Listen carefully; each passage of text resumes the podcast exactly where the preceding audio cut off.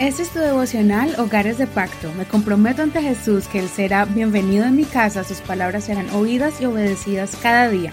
Mi hogar le pertenece a Él. Abril 9. Dios recompensa al justo. Hechos 10. Verso 21. Entonces Pedro bajó para recibir a los hombres y dijo, Heme aquí, yo soy el que buscan. ¿Cuál es la causa por la que han venido?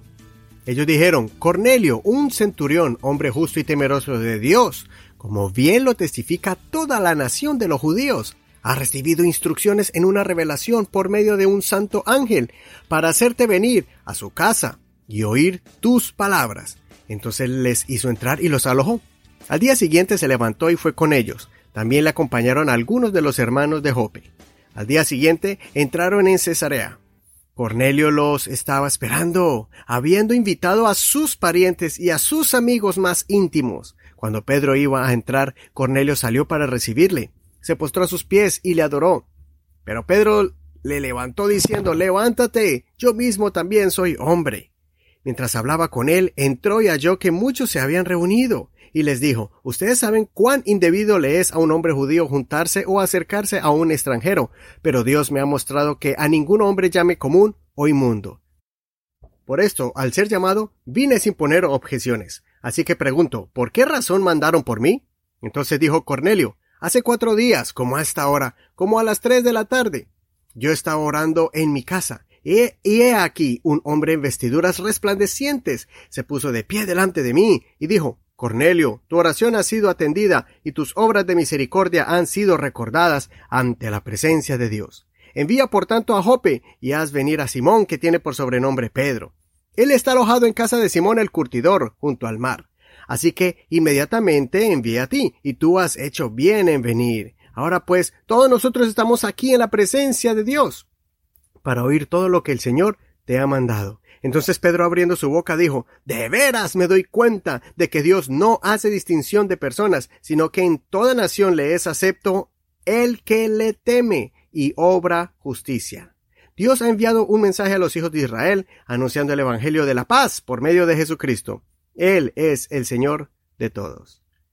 Este evento extraordinario es la muestra de cómo Dios mira a cada uno de los seres humanos y evalúa sus acciones, obras de justicia, misericordia y los que veneran la presencia de Dios viviendo vidas rectas. Este hombre Cornelio es un romano prosélito, significa que es alguien que no es judío, pero que practica el judaísmo. Adoraba al Dios de Israel, se esforzaba en seguir los mandamientos de Dios, vivía una vida ejemplar y ayudaba a los necesitados. A diferencia de muchos religiosos de la época, Cornelio era un genuino seguidor de Dios. Al parecer, Cornelio no había escuchado el mensaje de salvación y no había entendido que Jesús era el Salvador.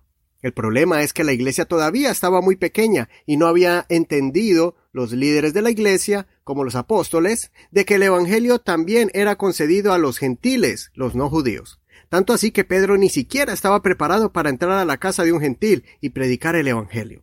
Solo fue que recibió una revelación de Dios y el Señor tuvo que persuadirlo para que entendiera de que el Señor vino a salvar al mundo entero.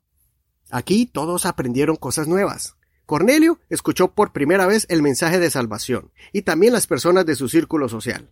Pedro aceptó y entendió que el Señor vino a salvar también a los gentiles.